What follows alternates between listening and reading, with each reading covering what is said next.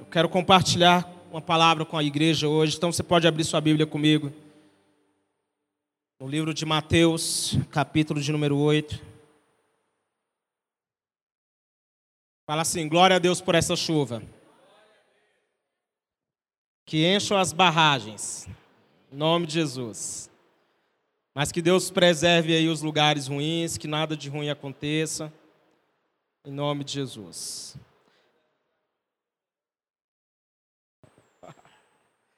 Capítulo de número 8 do Evangelho de Mateus. Se você está com sua Bíblia, por gentileza, abra. A Bíblia vai dizer assim, a partir do verso 1. Quando ele desceu do monte, grandes multidões o seguiram. Um leproso, aproximando-se, adorou de joelhos e disse: Senhor, se quiseres, pode purificar-me. Jesus estendeu a mão, tocou nele e disse: Quero seja purificado. Imediatamente ele foi purificado da lepra. Em seguida, Jesus lhe disse: Olhe, não conte a ninguém, mas vá mostre, mostrar-se ao sacerdote e apresente a oferta que Moisés ordenou para que sirva de testemunho. Amém? Só até aí. Feche seus olhos, por gentileza. Quero fazer mais uma oração com você, para que nessa noite, em nome de Jesus, essa palavra ela se manifeste na sua vida de uma maneira poderosa para que as fortalezas na nossa mente sejam vencidas. E se houver algum impedimento para que essa palavra encontre o teu coração, que seja quebrado em nome de Jesus. E que essa palavra frutifique a 30, a 60 e a 100 por um em nome de Jesus. Amém? Posso ouvir um amém bem forte? Queridos, a lepra, no grego, aqui serve para definir vários tipos de doenças de pele. Então, a palavra lepra aqui não necessariamente é aquela doença lepra que a gente nós conhecemos. Mas ela na Bíblia ela vai ser um exemplo de vários tipos de doenças de pele, aquelas, essas doenças que é à vista, que é perceptível. A lepra era uma doença muito excludente. Uma pessoa que tinha lepra, ela não tinha outra opção senão viver de forma isolada.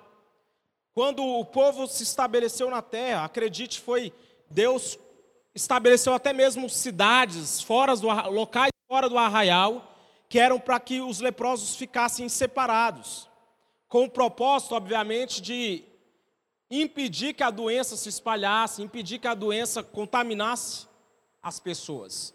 Então essa doença, ela, ela obrigava as pessoas a se isolar. A gente tem um relato bíblico que até mesmo um rei chamado Zias se viu obrigado, por causa da lepra, a se afastar das suas obrigações como rei.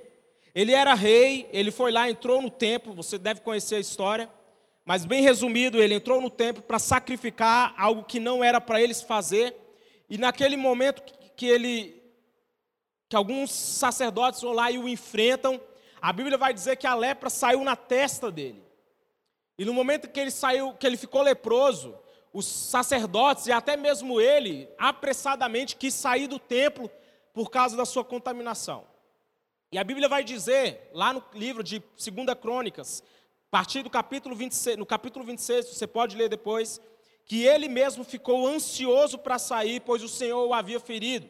Veja como ele terminou, ele era o rei, mas por causa da sua doença ele sofreu de lepra até o dia em que morreu. Durante todo esse tempo, morou numa casa separada, leproso e excluído do templo do Senhor. O seu filho, Jotão, tomava conta do palácio e governava o povo.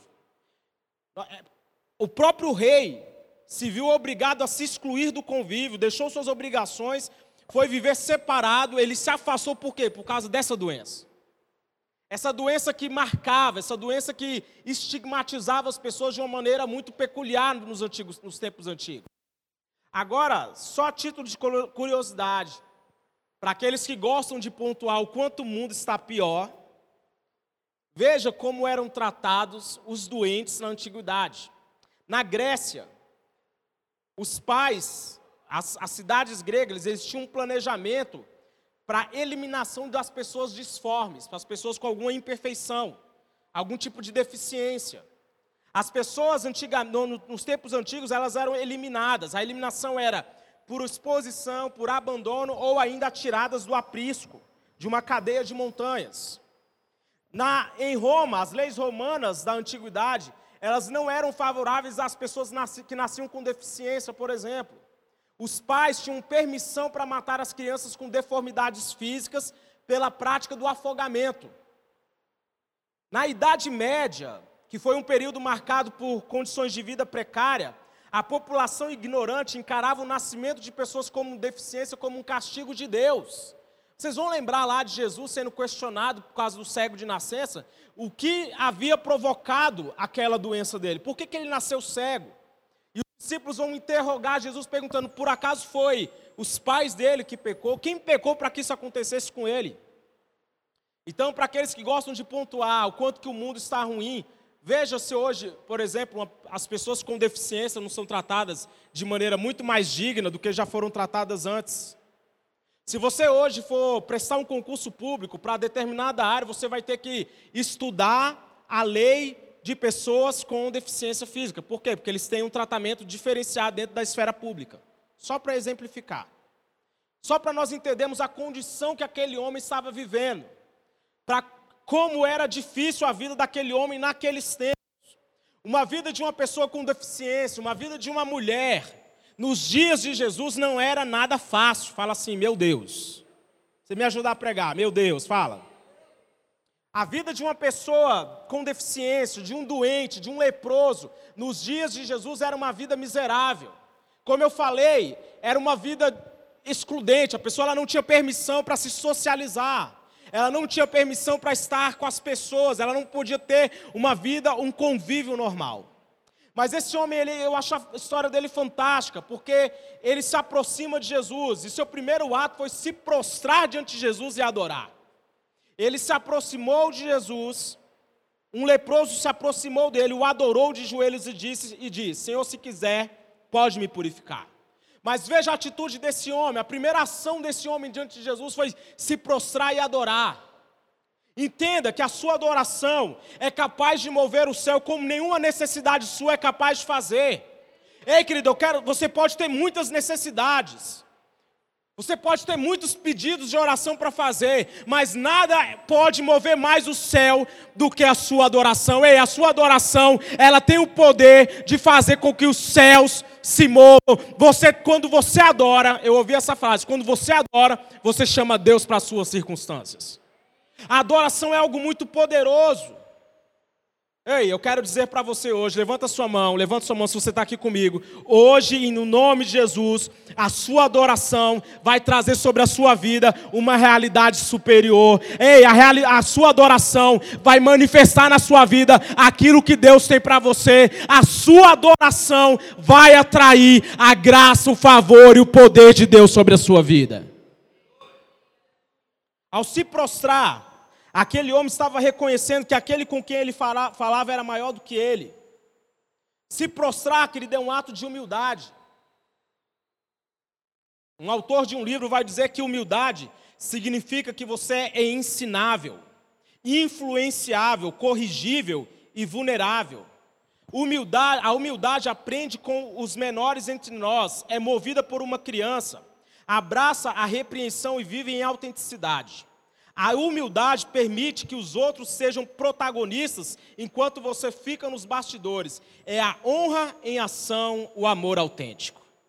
A humildade, ela me faz enxergar o outro maior do que eu. Paulo ele vai dizer isso. Considere, não façais nada por contenda ou por vanglória, mas por humildade. Cada um considere com os outros como seus superiores. Fala para o seu irmão assim: Eu estou aqui Fala forte, eu estou aqui para te servir. Para o que você precisar. Humildemente, eu estou aqui. A humildade ela atrai, atrai a graça. O maior teste de humildade que Davi passou foi lidar com Saul. Quando Davi recebeu a sua palavra profética, aquilo poderia ter mudado o coração de Davi de uma, de uma forma que nós não imaginamos. Mas quando foi liberada uma palavra sobre ele, quando ele foi ungido, ainda adolescente, aquilo poderia ter mudado o coração de Davi para pior se ele fosse um Saul da vida.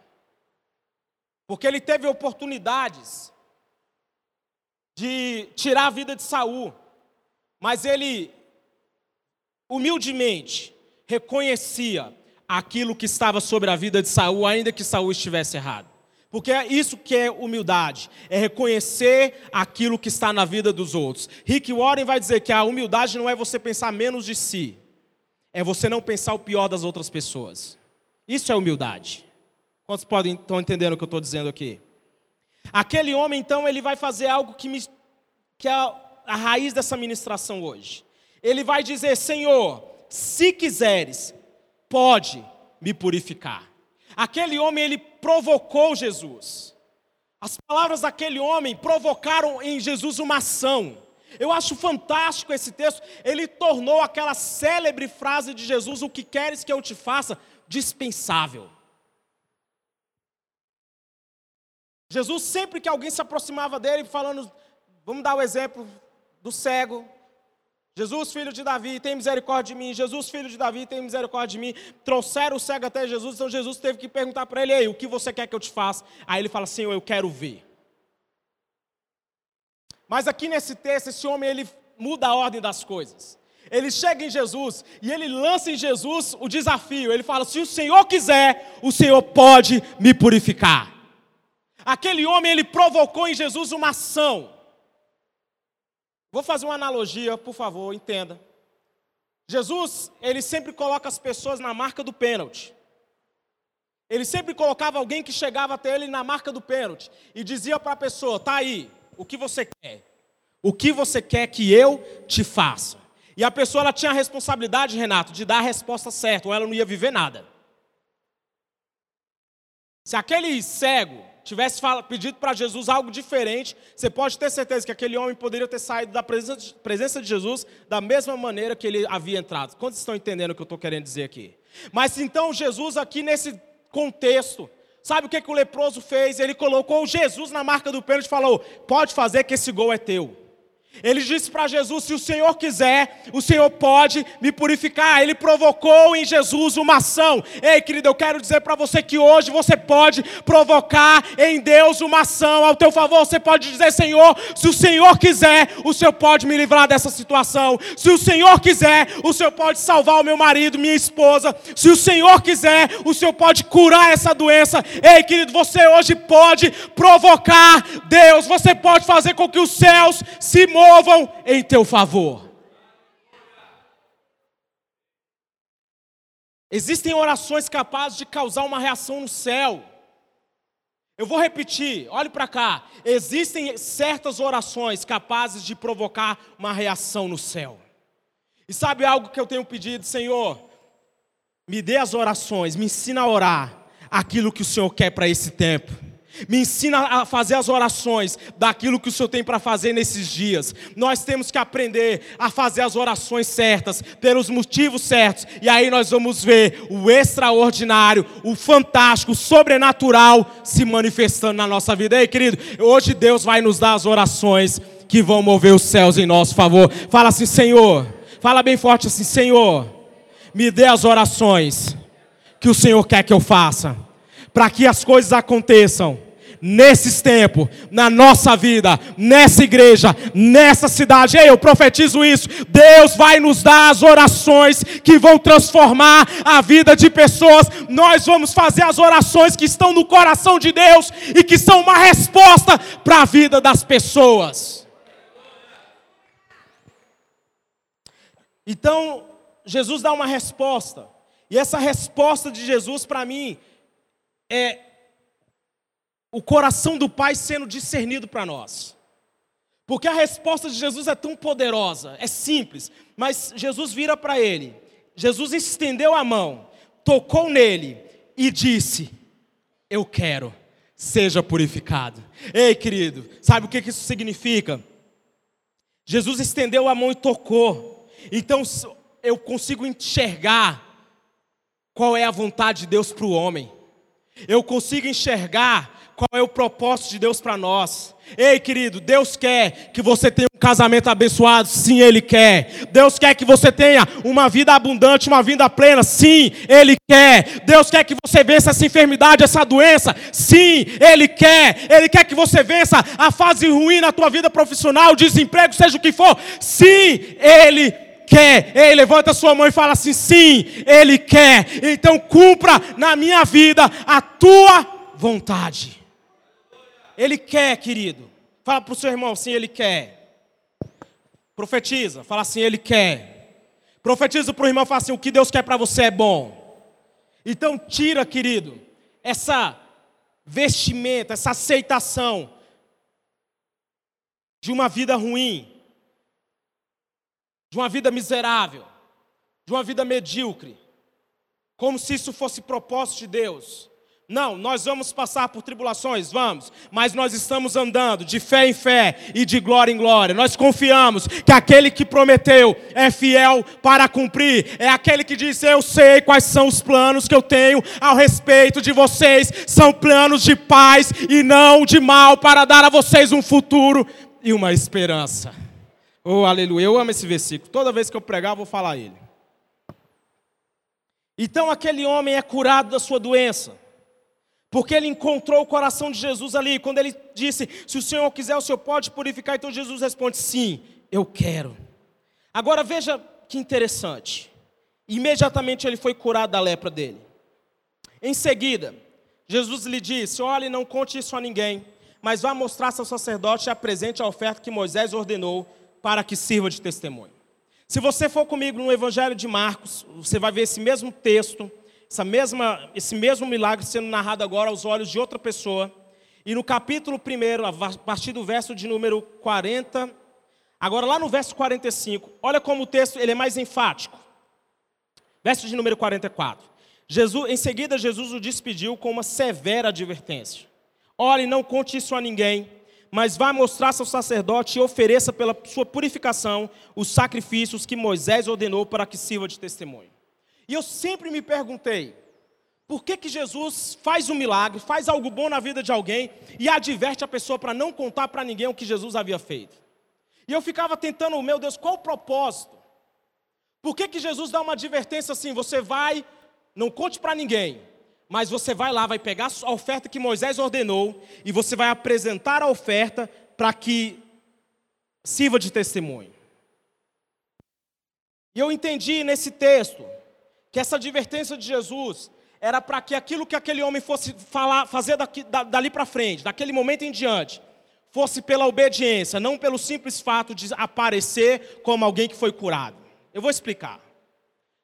Aquele homem poderia sair fazendo alarde para todo mundo escutar: Ei, eu fui curado, eu fui curado. Hoje ele estaria postando no Instagram dele, no Facebook. Ele ia fazer uma rede de transmissão no, WhatsApp, ia mandar para todo mundo: Eu fui curado da minha lepra. Mas Jesus está dizendo para ele aqui: o seu testemunho não está em você sair contando aos quatro ventos, mas vai estar em você obedecer a palavra de Deus. Jesus vai dizer: você vai pegar a sua oferta e o que você vai fazer, a sua obediência, vai gerar um testemunho. Quantos estão entendendo isso aqui em nome de Jesus? Querido, a nossa obediência vai gerar um testemunho ao nosso favor. Você não vai precisar sair contando para todo mundo aquilo que você está vivendo, mas na sua obediência, algo está sendo contado no céu em teu favor. A sua obediência está gerando um testemunho ao seu favor. Quando nós obedecemos, nós estamos dando testemunho daquilo que Deus é. Entenda, o segredo não está na oferta que Moisés ordenou dar. O X da questão não é a oferta em si, mas é o ato dele de obedecer à instrução e de cumprir aquilo que Jesus falou. Você vai pegar e você vai dar a oferta que Moisés ordenou e para que sirva de testemunho. É a obediência que gera testemunho. A sua obediência, querido e minha querida, a palavra de Deus é o que vai gerar testemunho. Você quer ver o seu casamento melhorando? Então obedeça a palavra e você vai estar dando testemunho dentro do seu casamento. Quer, ser, quer dar testemunho no seu trabalho? Obedeça a palavra. Seja um bom funcionário, seja um bom servo. Sirva bem e você vai estar dando um bom testemunho. Eu quero só dar um exemplo para vocês. No livro de Samuel, no capítulo 15, verso de número 22, diz assim: Tem porventura o Senhor tanto prazer em holocaustos e sacrifícios, como em que se obedeça a palavra do Senhor? O obedecer é melhor do que o sacrificar, e o atender é melhor do que a gordura de carneiros. Você conhece essa história? E eu também, é outro texto que eu ficava me perguntando, por que, que Saul foi tão simplório? Em não obedecer à instrução que Samuel havia dado. Foi muito claro: você vai destruir tudo, vai matar todos, você não vai deixar ninguém vivo, mas ele poupa o rei, poupa o melhor do gado, e sabe o que é que eu vejo? Saul queria pompa e circunstância. Ele queria causar, ele queria chamar atenção para si, ele queria mostrar o feito dele. Ele havia derrotado um inimigo que, que há tempos vinha importunando Israel, então ele queria mostrar para os soldados, para o povo de Israel, quem ele era. Ele queria mostrar a sua força, ele queria mostrar que agora havia um rei em Israel que havia vencido inimigos poderosos. Então está aqui o rei deles, está aqui o melhor do gado, e ele vai dizer: Ah, eu poupei para sacrificar o Senhor, mas o que ele fez foi com o propósito de se colocar sobre os holofotes. Mas, querido, é quando nós estamos na nossa obediência que nós somos vistos no céu. As, as nossas ações para aparecer aqui na terra, é, acredite, a Bíblia vai falar. Se você jejua e gosta de mostrar que está jejuando, você faz aquela cara de abatido, né? Jesus vai dizer bem basicamente isso. Você, vai, você quer mostrar que está jejuando, você já recebeu a sua recompensa. Mas quando você faz em oculto, o pai que vê no oculto é aquele que vai recompensar você. Ei, querido, você está obedecendo a Deus. Talvez você não consiga enxergar ainda, ou as pessoas não consigam ver aquilo que Deus está fazendo, mas no tempo certo, aquilo que você tem, a sua obediência no oculto, vai se manifestar e milagres vão acontecer na sua vida, como aconteceu na vida desse homem. Querido, nós temos que aprender a tirar o nosso testemunho dos holofotes e ser, testemunha, te, ser testemunhas através da palavra de Deus. Não é o que eu grito que importa, mas é eu andar em obediência à palavra dele. A sua obediência está gerando um testemunho no céu a seu favor. E nesse momento eu quero concluir. Esse texto que eu li, do capítulo 8 de Mateus, tudo começou com a adoração. Tudo começou quando aquele homem se prostrou diante de Jesus. Ele se prostra diante de Jesus, ele se coloca diante de Jesus de joelhos. E às vezes nós viemos, nós estamos tão preocupados com as nossas necessidades e nós nos esquecemos de adorar. Adorar a Deus move os céus ao nosso favor. Ei, eu vou repetir. A sua adoração vai mover o céu ao seu favor. Eu vou repetir de novo: a sua adoração vai mover os céus ao seu favor. A sua adoração vai atrair a graça de Deus sobre a sua vida. Então aquele homem provocou milagres. Existem orações capazes de surpreender a Jesus. Ele diz: Nem mesmo em Israel encontrei fé como essa. Quando ele vê aquele homem falando: Eu não sou digno nem de que entres na minha casa, dá apenas uma ordem, meu servo vai ser curado. Jesus fala: Uau! Uau! Que fé é essa? Ei, querido, essa mesma fé que hoje nós podemos manifestar nas nossas orações. É essa mesma fé que nós podemos hoje trazer sobre as nossas vidas de uma maneira real e de uma maneira poderosa. Ele provocou um milagre. E ele, através disso, ele conseguiu tocar o coração de Deus. Nós vamos manifestar aquilo que está no coração de Deus. Você vai manifestar aquilo que Deus quer para sua família, eu profetizo isso. Em você vai se manifestar aquilo que Deus quer para sua família. Ei, Deus quer a salvação dos seus filhos, Deus quer a salvação dos seus pais, Deus, Deus quer a salvação da, dos seus parentes, e aquilo que Deus colocou em você vai se manifestar e vai trazer salvação em nome de Jesus. Se coloque de pé comigo, por gentileza. Se coloque de pé, por favor, toda igreja, se ponha de pé. No livro de Amós, vai dizer que Deus tem segredos com seus profetas. Ele diz: certamente o Senhor soberano não fará coisa alguma sem revelar os seus planos aos seus servos. Ei, tem coisas que estão no coração de Deus que Ele vai manifestar na sua vida. Existem segredos no coração de Deus que Ele quer manifestar na vida de pessoas hoje aqui. Coloque a mão no seu coração e faça Peça isso hoje. Peça isso hoje. Senhor, eu quero conhecer os segredos do teu coração. Aquele homem, ele foi orientado a não contar para ninguém.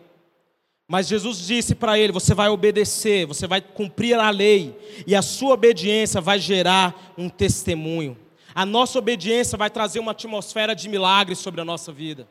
Na nossa obediência, milagres vão acontecer. Bill Johnson, ele diz que um testemunho tem o poder de gerar a mesma atmosfera de quando aquele milagre aconteceu. Sabe o que isso significa? Quando você conta um testemunho, olhe para cá, preste atenção. Quando você conta um testemunho, você está trazendo a mesma atmosfera daquele, do, de, do dia que aquele milagre aconteceu, você está trazendo de volta sobre, sobre hoje, hoje no, nesse tempo, a mesma atmosfera. Quantos têm testemunhos para contar aqui? Quantos já viveram coisas maravilhosas? Quantos já tiveram em lugares e você ficou contando coisas ruins, opressões, coisas que você já onde viveu e o clima pesou e ficou aquele ambiente pesado? Quantos já viveram essas coisas? Eu já vivi. Eu já estive em lugares onde as pessoas começaram a contar coisas ruins Seja por brincadeira, seja pelo que for, mas você sente no ambiente a mudança. E da mesma forma, quando nós contamos testemunhos daquilo que Deus fez por nós, nós estamos trazendo a mesma atmosfera para que aquele milagre aconteça mais uma vez. Ei, faz de novo, Senhor. O mesmo milagre, a mesma atmosfera. Eu acredito que nós fomos chamados para provocar milagres, para gerar ambientes de adoração, para criar atmosferas onde o impossível se torna possível.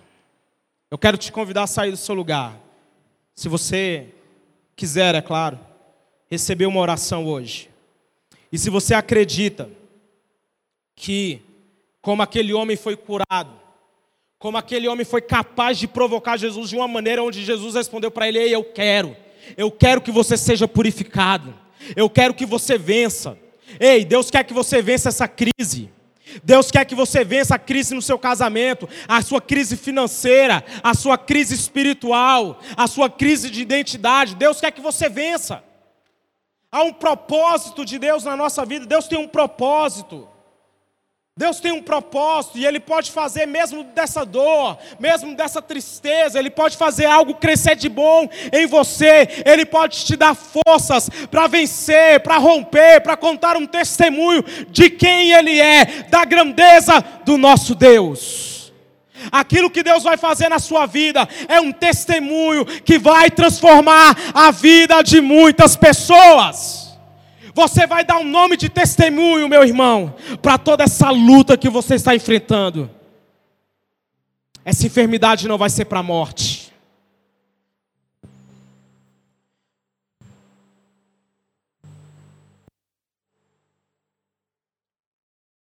Pastor, eu tenho parentes na minha casa que estão afastados. Eu e minha casa serviremos ao Senhor. É aquilo que você tem que estar declarando. Talvez você declarou muitas palavras de maldição hoje. Talvez você amaldiçoou o seu salário. Talvez você amaldiçoou a empresa onde você trabalha. Talvez você amaldiçoou o seu casamento, seus filhos. Talvez você amaldiçoou a sua história. Talvez você tenha dito, você tenha declarado coisas ruins, mas aquele homem, ele não se importou com a lepra dele.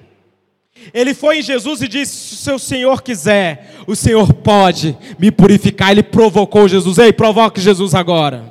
Não espere, a minha oração é a sua oração que vai provocar o céu essa noite. Eu vou repetir, a sua oração hoje vai provocar o céu. Isso é para quem crê, isso é para quem tem fé. A sua oração vai provocar o céu, a sua oração vai fazer os céus entrar em movimento. Deus vai olhar lá de cima, ei, essa oração precisa ser respondida.